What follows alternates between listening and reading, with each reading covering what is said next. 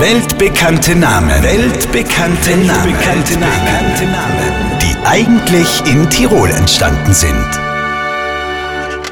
So, Leute, bei der Flugzettelaktion für den großen Flohmarkt sind noch drei Gemeinden offen. Birgitz, Aldrans und Hall.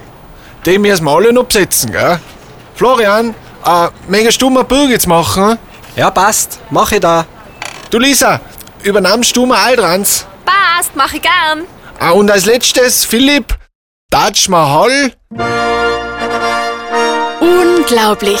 Wieder ein weltbekannter Name, der eigentlich in Tirol entstanden ist. Das Taj Mahal, das berühmte Mausoleum in Indien. Hier noch einmal der Beweis.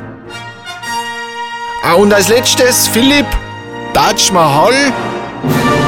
Weltbekannte Namen. Weltbekannte Namen. Weltbekannte Namen.